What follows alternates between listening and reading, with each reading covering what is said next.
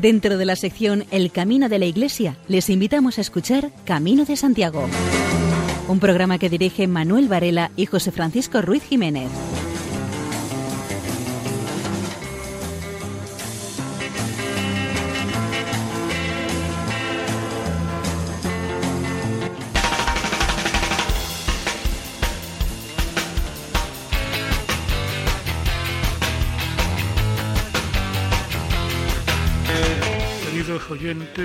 Una noche más acudimos a la cita con ustedes a través de las ondas de Radio María para que nos acompañen en nuestra peregrinación nocturna. En los próximos 55 minutos les haremos llegar toda clase de temas relacionados con el mundo jacobino.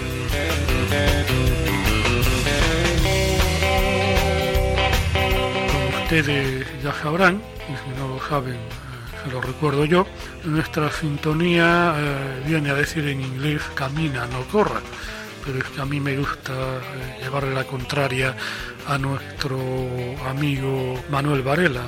Para ello vamos a escuchar a The Furious Monkey House Run de Ciborri. Bueno,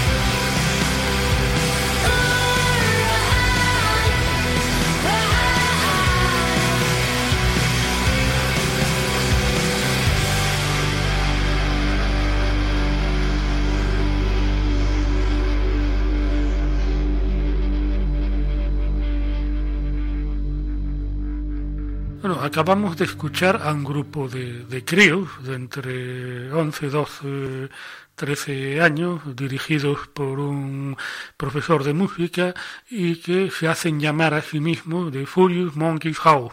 Esto es la casa de los monos furiosos, en donde nos invitan a todos a hacer lo contrario de lo que debería hacer este programa, a correr.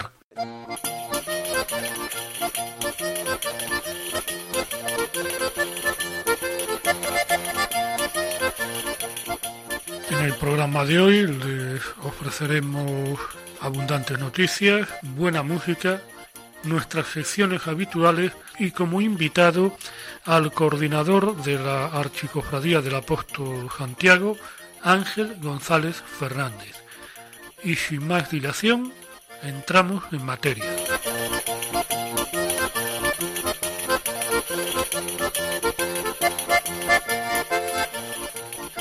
Hoy tenemos que referirnos a un in memoriam. Una hospitalera, María Ángeles Arregui, nos precede en el albergue final. María Ángeles era una hospitalera veteranísima que falleció a los 84 años de edad. Hospitalera desde 1997, comenzó en Roncesvalles su servicio a los peregrinos. Era una persona muy especial, Nunca un hombre se adaptó tan perfectamente a una persona. Era muy dulce, frágil, delicada y una mirada que transmitía tranquilidad. Un verdadero ángel. Estuvo ejerciendo de hospitalera en San Sebastián hasta hace unos dos años, cuando ya las fuerzas la abandonaron. Descanse en paz. Que Dios la tenga en su mano y Santiago la bendiga. Pedimos una oración por ella.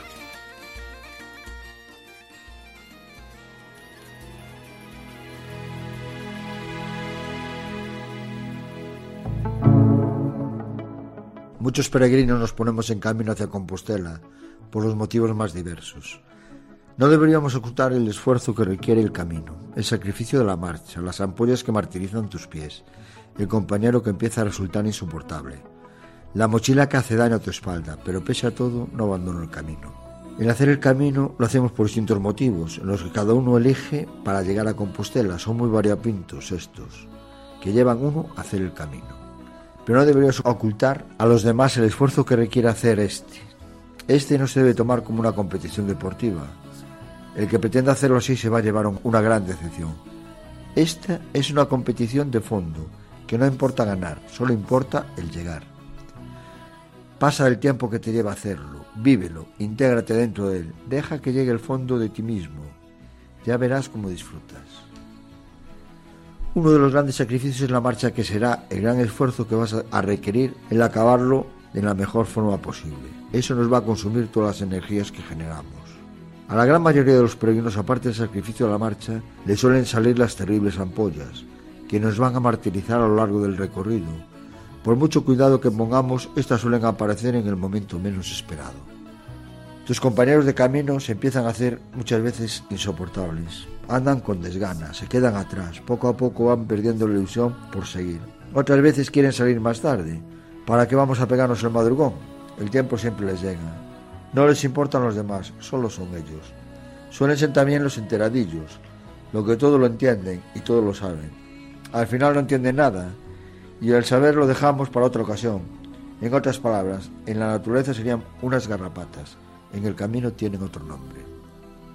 La mochila que hace daño en nuestra espalda por el peso, por los días que llevamos andando, por el camino irregular por el que caminamos, las bajadas, las subidas, los caminos empedrados con barro.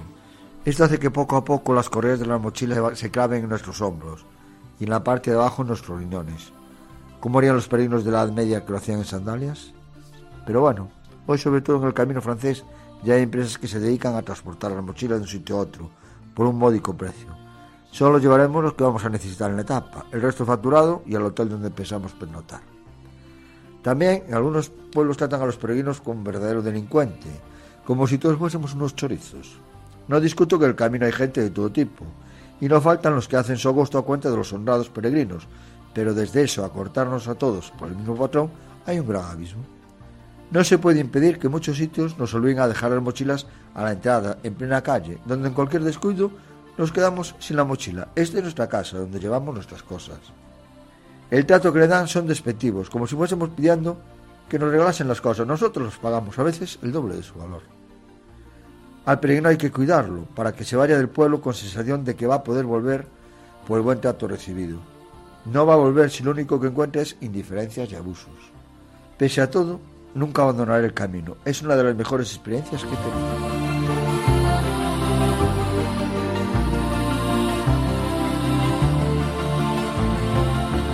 Camina, naciste para el camino. Camina, tienes una cita. ¿Dónde? ¿Con quién? Aún no lo sabes. Quizás conmigo mismo. Camina. Tus pasos serán tus palabras, la senda tu canción, el cansancio tu oración. Al final tu silencio te hablará. Camina, solo con otros, pero sal de ti mismo te creaste rivales y encontrarás compañeros. Te imaginaste enemigos y te harás con amigos. Camina. Tu mente no sabe dónde tus pasos llevan a tu corazón. Camina.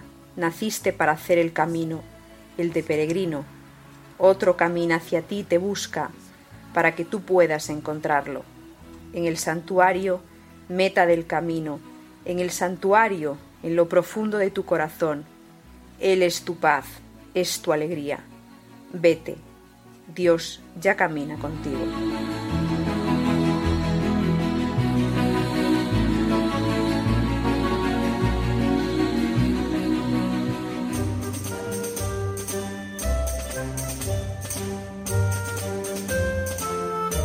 Jornadas Internacionales Misericordia y Peregrinación del 25 al 26 de abril en el Centro Galego de Arte Contemporánea en Santiago de Compostela. Nos informa Luis Galvez. La conferencia inaugural corre a cargo de Klaus Herbers de la Universidad Erlangen de Alemania y se titula Misericordia en los textos jacobeos y papales del siglo XII. A continuación, Juan Ignacio Arrieta Ochoa de Chinchetru del Pontificio Consejo para los Textos Legislativos hablará sobre Roma, misericordia y derecho canónico. La mañana del 25 de abril concluye con la intervención de Robert Ploth, de la Universidad Würzburg de Alemania, y su tema es Misericordia, Fraternidad y Cofradías de Santiago. Por la tarde, Marta Zendón y Dolores Fraga, de la Universidad de Santiago, tendrán una ponencia titulada De Caritatis et Misericordiae, su iconografía en la Edad Media. Tras un coloquio con las ponentes, habrá una mesa redonda bajo el título Misericordia y acogida de los peregrinos en Santiago de Compostela.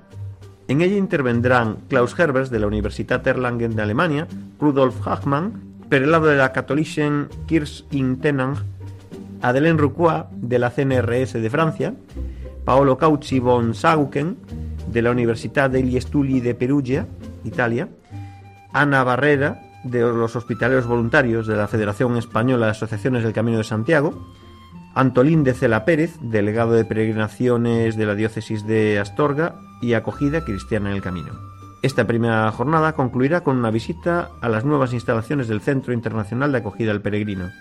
El martes 26 de abril se iniciará con una visita, en este caso al nuevo montaje del Museo de las Peregrinaciones y de Santiago en la Plaza de Praterías. Y se continuará abordando cuestiones históricas, pues José Miguel Andrade Cernadas, de la Universidad de Santiago, tratará sobre misericordia, cáritas y devolución de los hospitales en el Camino de Santiago, y Fernando López Alsina, de la Universidad de Santiago, tratará sobre misericordia y acogida del peregrino en la Compostela de la Edad Media.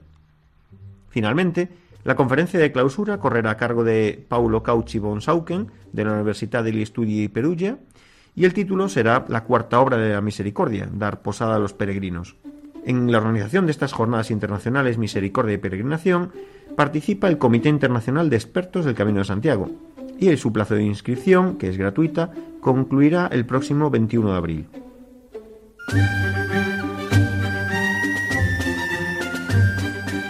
Para el sarriano José Antonio López Vázquez, la iglesia de Santa Marina de Sarria, en la provincia de Lugo, es casi un segundo hogar.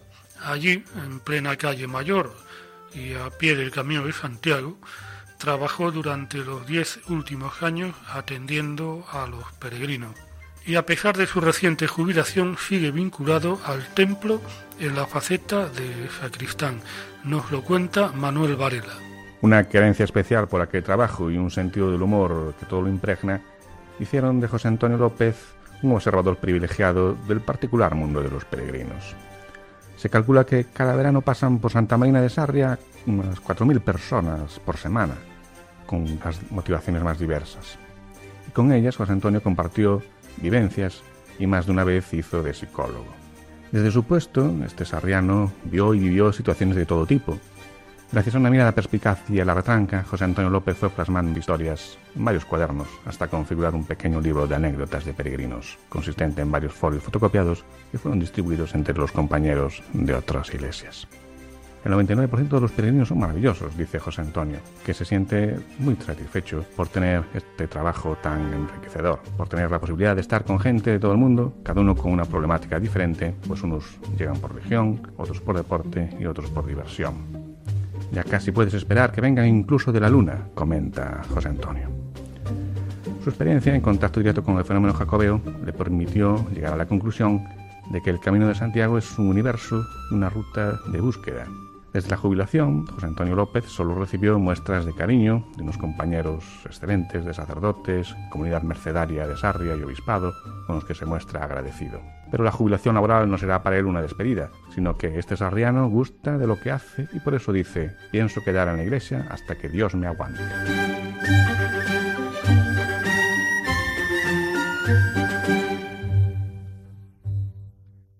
Seguidamente les ofrecemos una grabación retrospectiva con el testimonio personal de José Antonio López Vázquez, eh, ya emitido en este programa hace ya algún tiempo. Pues es muy gratificante porque al venir peregrinos de todo el mundo pues son experiencias muy bonitas las que tienen, te cuentan cosas, te cuentan experiencias. En general las eh, expresiones de los peregrinos son muy, muy agradables todas. ¿eh? No llueva, nieve, haga sol, haga tormenta, lo que sea, pero los peregrinos siempre son vamos, que les encanta la experiencia del camino, es una experiencia para ellos que algunos la llevan repitiendo durante bastantes años. ¿eh? Hay algunos peregrinos que son incluso jóvenes, ¿eh? que vienen todos los años al camino. Eh, dicen ya siempre dicen que el camino es una cosa que, a pesar de que algunos peregrinos, pocos, pero algunos peregrinos pueden ser un poco creyentes o nada creyentes, pues es una cosa que les engancha y que les llama mucho la espiritualidad, porque son experiencias muy profundas.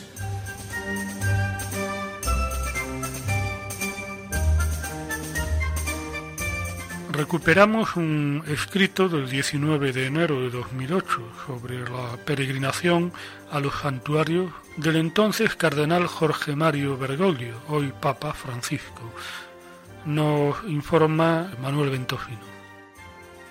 El santuario es lugar privilegiado de perdón, reconciliación y acción de gracia.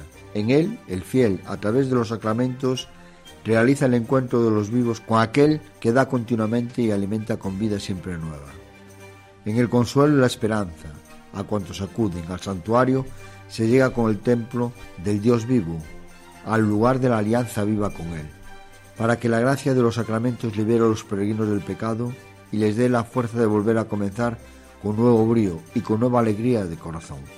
Para ser entre los hombres testigos transparentes del Eterno, esta fidelidad de Dios es provocadora de alianzas que son las promesas del peregrino.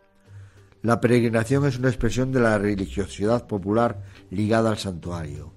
Posee una profunda expresión simbólica, que manifiesta hondamente las búsquedas humanas de sentido y de encuentro con el otro en la experiencia de la plenitud, de aquellos que nos trasciende y que está más allá de toda posibilidad, diferencia y tiempo. La peregrinación ayuda a que la experiencia de búsqueda y apertura se socialicen en caminar con otros peregrinos y recala en el corazón el sentimiento de profunda solidaridad. El pueblo es como el agua, su curso es como el de los ríos, los cuales inevitablemente peregrinan, a veces como ríos de montaña, que impetuosos y turbulentos caen verticalmente hasta el valle, otras veces como nuestros ríos mansos, que a través de rodeos juguetones acaban por desembocar en el océano. Otras veces, cuando está bajo, es aparentemente manso, pero oculta en sí la fuerza del torrente insospechable. El pueblo es como el agua de los ríos, que peregrinos siempre desembocan en el océano, porque peregrinos y no meramente errantes tienen ellos su propio rumbo y meta. Viniendo desde la montaña van hacia el océano, viniendo de lo alto van hacia el infinito. Ser río, ser pueblo, consiste precisamente en la conciencia de tener un origen común y en la corazonada de darse un destino común. Y esta convicción se afianza en los pueblos cuando, como gotas de agua, se mezclan por la fe cristiana con la sangre de Cristo. Pero también la sangre es decir la vida, la de Cristo, y en Cristo la nuestra. Viene desde un origen y peregrinando a través de la muerte, desemboca en resurrección.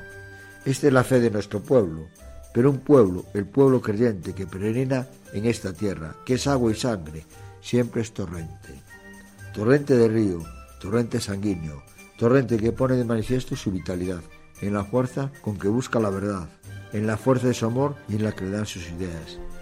Este fue un escrito que presentó nuestro actual Papa Francisco el 19 de enero de 2008.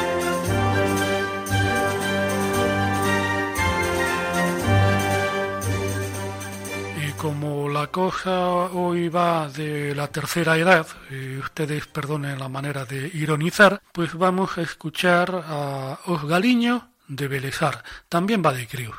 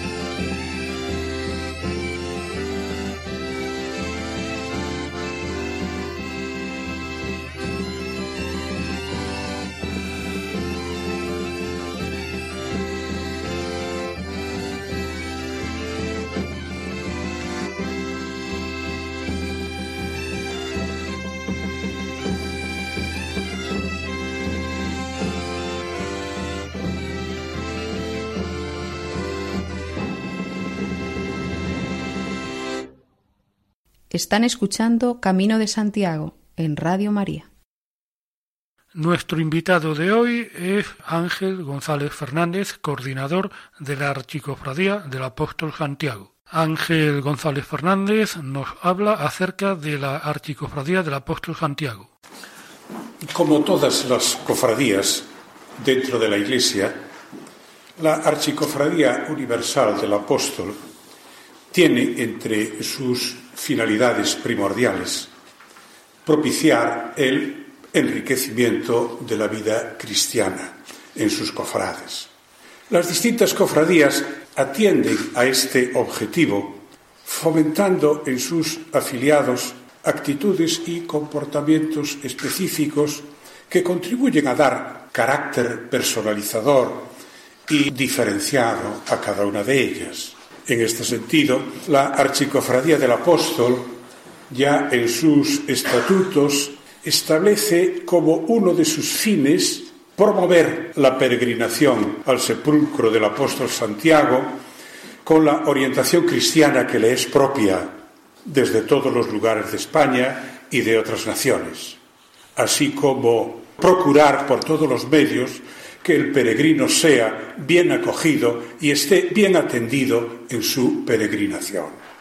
En concordancia con esto, cuenta entre los deberes fundamentales del cofrade estimular la peregrinación en su dimensión cristiana y prestar atención y orientación a los peregrinos.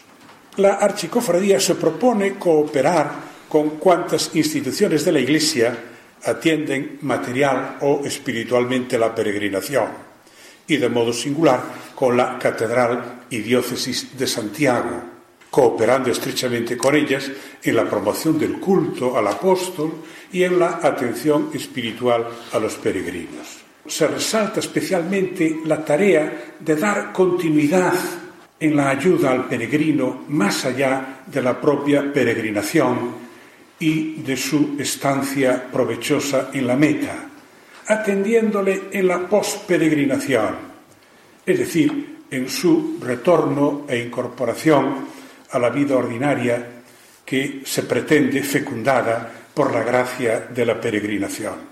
Una de sus misiones principales, ayudar a quienes han realizado la peregrinación en la interiorización, profundización y vivencia de los valores que en ella han descubierto, insertándose activamente en las cofradías agregadas, así como creando nuevas fraternidades en sus comunidades de origen. A esta importantísima función atiende precisamente la figura de las cofradías agregadas. Sobre las cofradías agregadas a la archicofradía recaerá en muy notable parte el mantenimiento y el fortalecimiento de la espiritualidad cristiana, fruto de la peregrinación, una vez que los peregrinos retornen a su vida habitual y ordinaria en sus lugares de origen.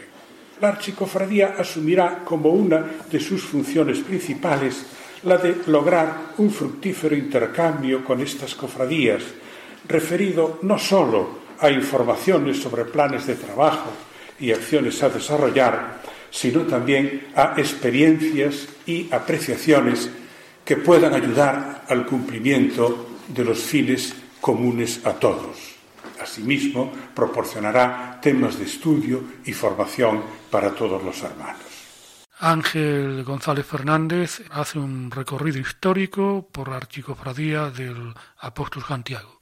La archicofradía nace en el siglo XV a raíz de la promulgación en 1499 de una bula del Papa Alejandro VI por la que se autorizaba a los reyes católicos a construir y poner en funcionamiento en Santiago un gran hospital en el que los peregrinos sean cristianamente recibidos y los enfermos curados.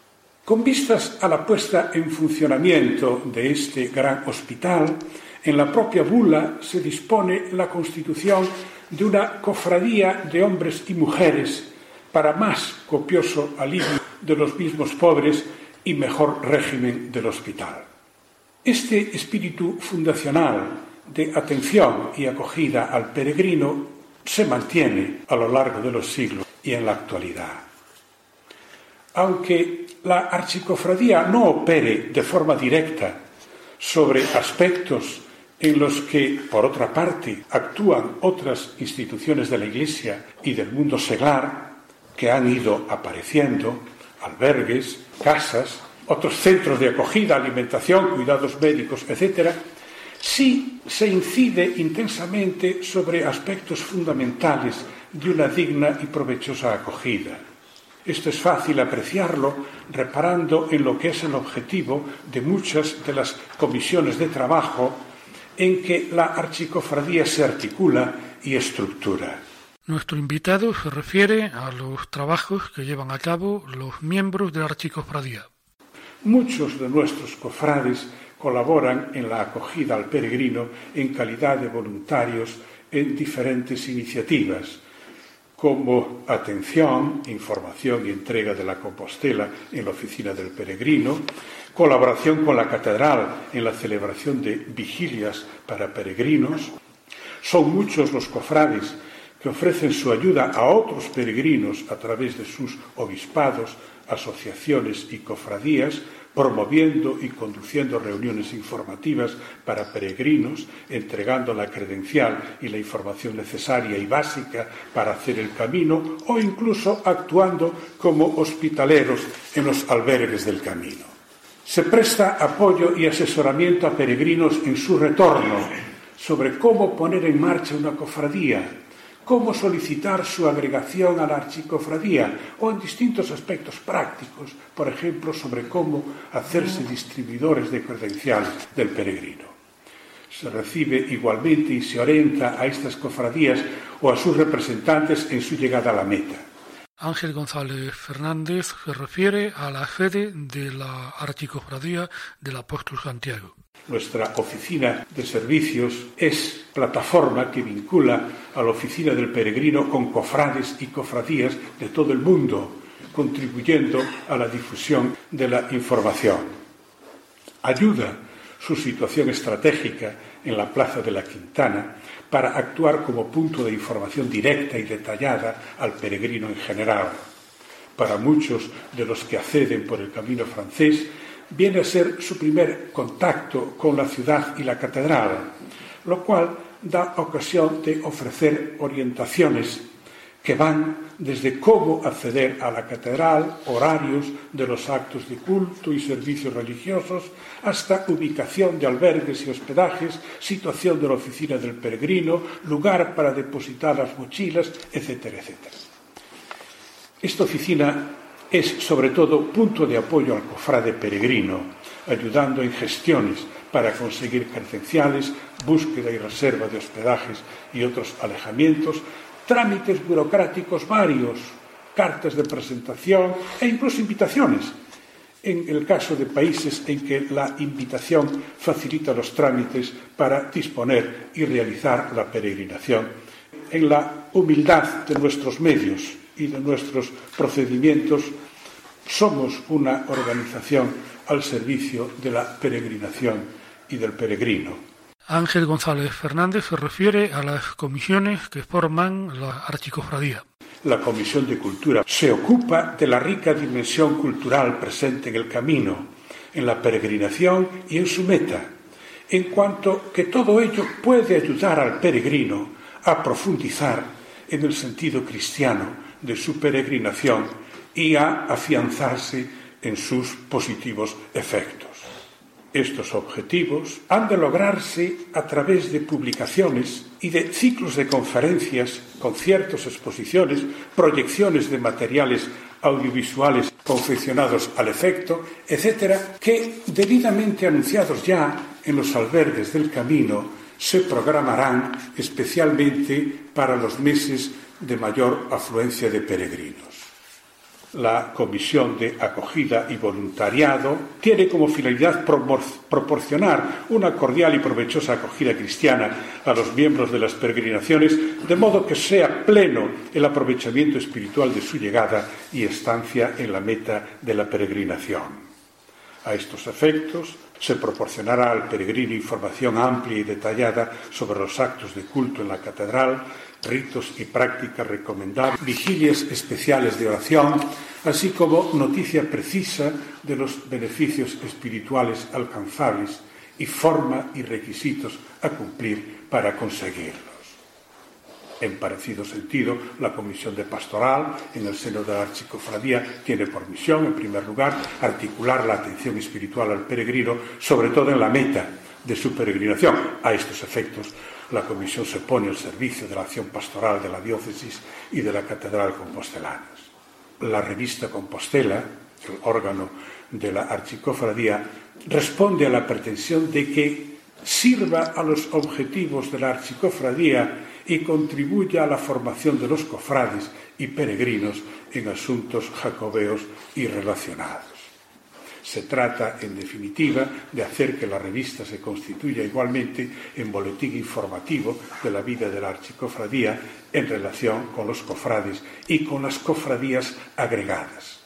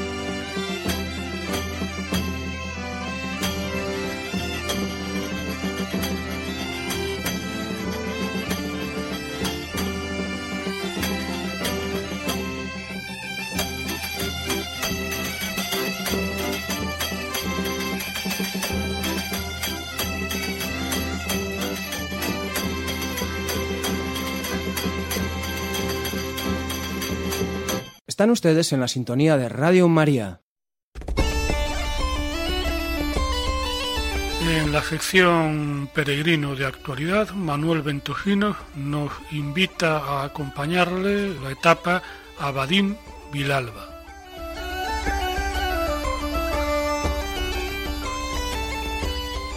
Camino del Norte, etapa Abadín-Villalba. Hoy hemos realizado la cuarta etapa del Camino Norte en la provincia de Lugo. Salimos de Lugo a las nueve de la mañana y participamos alrededor de 100 personas en dos autocares que nos desplazaron hasta donde empezaba esta etapa en el pueblo de Abadín.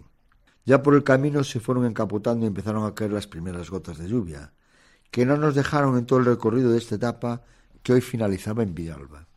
Esta es una etapa para recorrerla con un día de sol y con mucha luz. En ella se puede disfrutar y recorrerla sin prisas, puesto que es muy fácil de hacer y es prácticamente llana. La salida hacemos desde el grupo escolar de Abadín, ya por el camino bien señalizado que nos lleva hasta el río Abadín, donde lo cruzamos en un puente de madera recientemente restaurado, y la última vez que se pasó estaba en bastante mal estado, aunque el piso de este se hace resbaladizo cuando llueve. Dejando atrás el río Abadín, hacia Ponte Sorral, donde nos encontramos la cota más alta de esta etapa, iniciando desde este punto una bajada que nos llevará hasta el río Arnela, y desde aquí hasta Castromayor. Un poco más adelante dejamos atrás el concejo de Abadín, el cual nos despide con lluvia. Una vez entramos en el concejo de Villalba, lo primero que se encuentra uno es la ermita de Santa Valla. Siguiendo el camino nos encontramos con el puente de Martillán, un bonito puente con una pequeña área recreativa para el descanso del peregrino y quizás también de pescadores. Desde aquí continuamos hasta Mamoa. Aquí en una de las casas nos ofrecieron queso casero para probar. Algunos se quedaron a desgustar el susodicho. Desde aquí hasta Uteiro, todo este recorrido bajo la lluvia, que no dejaba de caer, a veces en calabobos y otras veces un poquito más fuerte. Nuestro siguiente paso de referencia fue el pueblo de Goiriz, donde podemos ver una iglesia rodeada de un bonito cementerio. Destaca también un bonito crucero al lado de la carretera. Seguimos por la Nacional 634. Aunque tiene mucha visibilidad, convenía que señalizaran el paso de los peregrinos, pues que en días con lluvia como el de hoy, el peregrino con las capuchas pierde bastante visibilidad. Desde aquí ya nuestro destino es el polígono de Villalba. Aquí encontramos un poco confusa la señalización. El paso elevado que cruza la carretera con lluvia o helada se hace bastante dificultoso para poder pasarlo.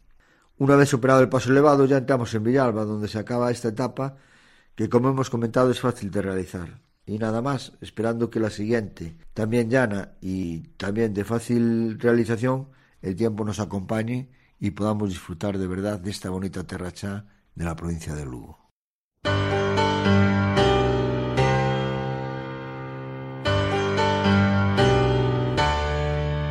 María José López nos ilustra sobre los valores en el camino. De entre las muchas valoraciones que se pueden realizar sobre la experiencia de la peregrinación, una de las más recurrentes y apreciadas por los peregrinos es la de la amistad. ¿Es una amistad fugaz tras un encuentro en comunión de intereses o es una amistad duradera? Vamos a ver cómo reflexiona sobre este tema una joven peregrina alemana. Ya había leído sobre este camino y unas personas que lo hicieron me habían hablado con mucho entusiasmo de su experiencia. Decidí hacer el camino de Santiago. Salí de Astorga y me gustó mucho caminar sola. Después de tres días tuve la fortuna de encontrar dos peregrinos que ya había conocido el primer día. A partir de este momento, el camino se convirtió en una experiencia que nunca imaginé. Empecé a caminar con las mismas personas y modifiqué los planes que tenía antes de emprender el viaje. Realicé algunas etapas más largas de lo previsto. Tenía dolores físicos, pero nunca perdí las ganas de caminar. La perspectiva de alcanzar a los demás, para hablar y cenar juntos, me motivó cada día de nuevo. Llegar a Santiago fue emocionante, y fui muy feliz de poder compartirlo con las dos personas que me acompañaron durante todo el camino. Tanta felicidad se convirtió en tristeza, pues era también el final de nuestro tiempo juntos. La despedida me provocó una sensación muy rara. Después de tanto tiempo juntos compartiendo momentos divertidos y tristes, me costaba separarme de esta gente. Pero tampoco era una despedida demasiado trágica, pues en aquel momento ya estuve segura de que nos volveríamos a ver. Quizás se puede pensar que estas amistades solo pueden ser reales en el camino, pero que una vez de vuelta a la llamada vida real, no se pueden mantener los contactos. Sinceramente, en aquel momento participé un poco de esta idea, pensando que nos escribiríamos y mandaríamos fotos, pero sin hacerme muchas ilusiones sobre un inminente reencuentro con todo el grupo. Afortunadamente me equivoqué, y solo seis semanas después de regresar del camino me encontré con mis amigos peregrinos. Ya los había echado mucho de menos. Al ser de distintos países es difícil verse con frecuencia, pero eso no influye en la confianza que tenemos entre nosotros. Lo más importante de lo aprendido en el camino es que la amistad no se define por el tiempo que se conoce a una persona. En este sentido, sí que el camino cambió mi vida, porque la enriqueció con unas amistades muy valiosas. Lo dicho hasta aquí es lo que nos dejó escrito una joven peregrina alemana. Otro peregrino nos decía Sé que el camino de mi vida es fundamental, contar con amigos sinceros que me acompañen aunque solo sea un rato. A veces es duro caminar y se hace mucho más sencillo e incluso emocionante cuando cuento con buena compañía. En el camino parece fácil hacer amigos, Quiero utilizar la misma tranquilidad y apertura para encontrar amigos en la vida. Hay distintos tipos de amigos. Están aquellos con los que compartes todo y aquellos otros con los que compartes algunas cosas. A cada uno solo hay que pedirles lo que te pueden dar. Todos son importantes. Los amigos están para lo que quieran y eso nos cuesta aceptarlo también para lo que no quieran. No puedo exigir nada, solo agradecer. Camarero.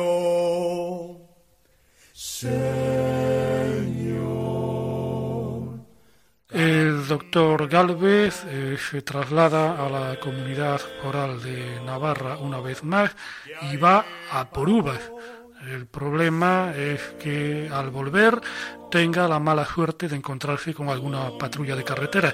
Esperemos por su bien que no.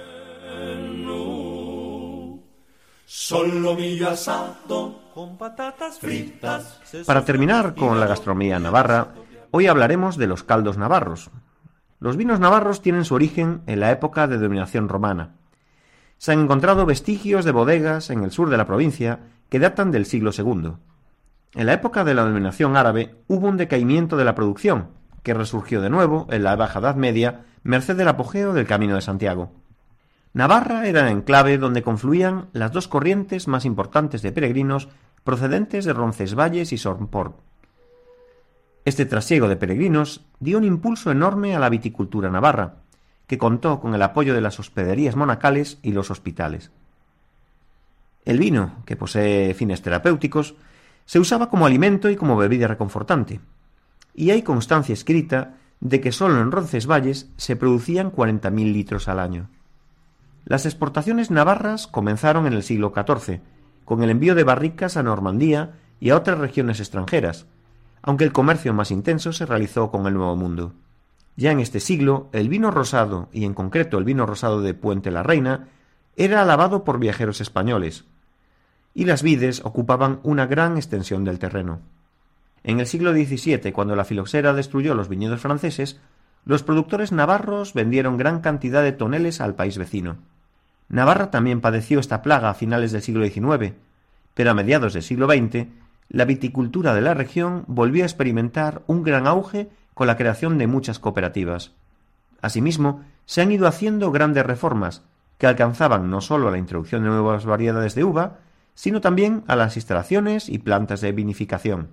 Como es lógico, todas estas innovaciones tienen por objetivo alcanzar una mayor calidad de sus vinos y poder estar en cabeza del amplio mercado vinícola español y extranjero. En Navarra coexisten dos denominaciones de origen, la denominación de origen Navarra y la denominación de origen Rioja. Como el camino también pasa por La Rioja, esta denominación será tratada posteriormente, y ahora profundizaremos un poquitín más en la denominación de origen Navarra. Comprende zonas con características climatológicas muy diferentes, que por lo tanto producen vinos con características muy contrastadas. Aunque la denominación de origen siempre se ha asociado a los vinos rosados, En los últimos años, los tintos están alcanzando cotas de gran calidad y popularidad. Son muy reconocidos, sobre todo en el extranjero, los tintos de crianza. Lo que parece de momento es que las bodegas privadas son las que están teniendo más éxito con el lanzamiento de los tintos, y sin embargo, las cooperativas siguen apostando por el rosado. En cuanto a la situación geográfica, debemos distinguir varias zonas. La zona de baja montaña, al noroeste de Navarra, la Tierra de Estella, enclavada en la Navarra medio occidental y que se extiende a lo largo del Camino de Santiago, la zona o subzona de Valdizarbe, en la Navarra media, que es el centro neurológico del Camino de Santiago, la Ribera Alta, ubicada en torno a la zona de Olite, parte de la Navarra media y el comienzo de la zona meridional, y la Ribera Baja, en el sur de la provincia, que es la zona con viñedos más extensos.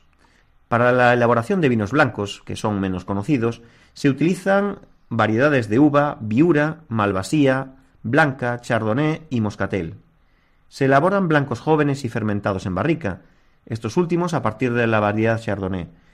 Los vinos blancos dulces se están volviendo a elaborar a partir de la variedad moscatel de grano menudo, que es una variedad que está en pleno proceso de recuperación. Los vinos blancos son vinos sabrosos y frescos. En cuanto a los vinos rosados, bastante más afamados, la mayoría de ellos se elaboran a partir de garnacha, tempranilla o cabernet sauvignon. Poseen color rosado frambuesa y son frescos y afrutados. Finalmente, los vinos tintos se elaboran con uva tinta garnacha, tempranillo, graciano, mazuela, cabernet sauvignon y merlot. Los elaborados a partir de tempranillo, en la zona septentrional, son vinos más frescos, con más grado de acidez y un aroma que recuerda a las frutas rojas. En el sur, y a partir de la garnacha, se producen vinos más cálidos y suaves en la boca, con aroma a frutas negras maduras.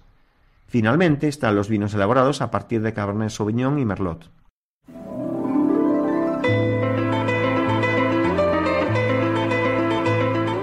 María José López nos lleva a la actualidad eh, literaria eh, jacobea en su sección Páginas en el Camino.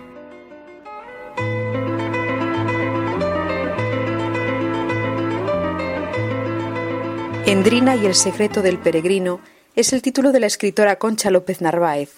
Teresa Cámara ilustró la edición en 1992 y Noemí López la del 2004. La obra es una novela histórica que se desarrolla a lo largo del Camino de Santiago a finales del siglo XII, momento de esplendor de las peregrinaciones jacobeas. Está estructurada en 21 capítulos y protagonizada por una joven llamada Endrina, originaria de Navarra, que se dedicaba al pastoreo y que un día conoce a dos peregrinos que viajan a Compostela. Ella les ayuda a defenderse de unos ladrones que los asaltan y decide acompañarlos hasta su meta, Santiago de Compostela. A lo largo del recorrido descubre que el viaje está presidido por un misterioso enigma que se desvelará a lo largo del camino. En el trayecto viven innumerables aventuras y episodios que los llevarán finalmente a la ciudad del apóstol, y que pone de manifiesto la inseguridad y peligros que amenazan a los peregrinos, movidos por una fe inquebrantable que los ampara y anima en este camino de fe y de aventuras. El texto, en su primera edición, fue acompañado de pequeñas y sencillas ilustraciones, realizadas por Teresa Cámara Fernández de Sevilla, y que caracterizan y describen algunos de sus personajes y situaciones. Son dibujos realistas, colorados, con entornos en línea negra, aunque con la impresión del texto aparecen en gamas grises. En la segunda edición, publicada con motivo de la celebración del Jacobeo en el 2004, fue Noemí López la encargada de las imágenes que acompañan al texto. La escritora Concha López Narváez es licenciada en Filosofía y Letras y especialista en Historia de América por la Universidad de su ciudad natal, Sevilla. Ejerció como profesora en centros de enseñanza secundaria, pero abandonó esta profesión para dedicarse a la escritura. Las ilustradoras Teresa Cámara Fernández nació en Ciudad Real y es profesora en Vigo. Por su parte, Noemí López Vázquez es graduada en la especialidad de diseño gráfico de la Escuela de Artes Aplicadas y Oficios Artísticos Ramón Falcón de Lugo. Desde el 94, año en el que recibió el Premio de Diseño Gráfico del San Froilán, colabora con las instituciones lucenses en el diseño de carteles e ilustraciones para diferentes trabajos y ha realizado tiras cómicas sobre el Camino de Santiago para el periódico lucense El Progreso. Y seguidamente vamos a escuchar a ACDC, pero no es el grupo que ustedes piensan, son As Chispas de Compostela, que son unas eh, niñas gaiteras que interpretan Muñeira dos dous golpes.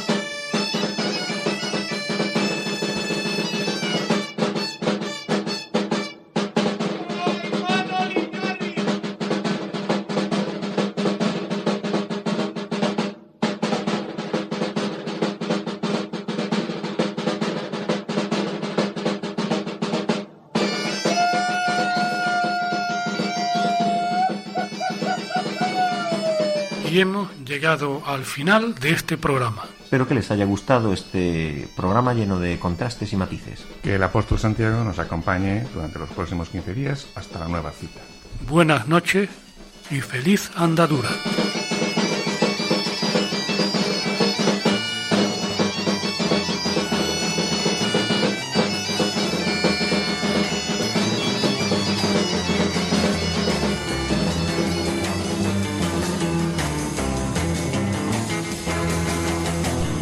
Escuchado en Radio María Camino de Santiago, dirigido por Manuel Varela y José Francisco Ruiz Jiménez.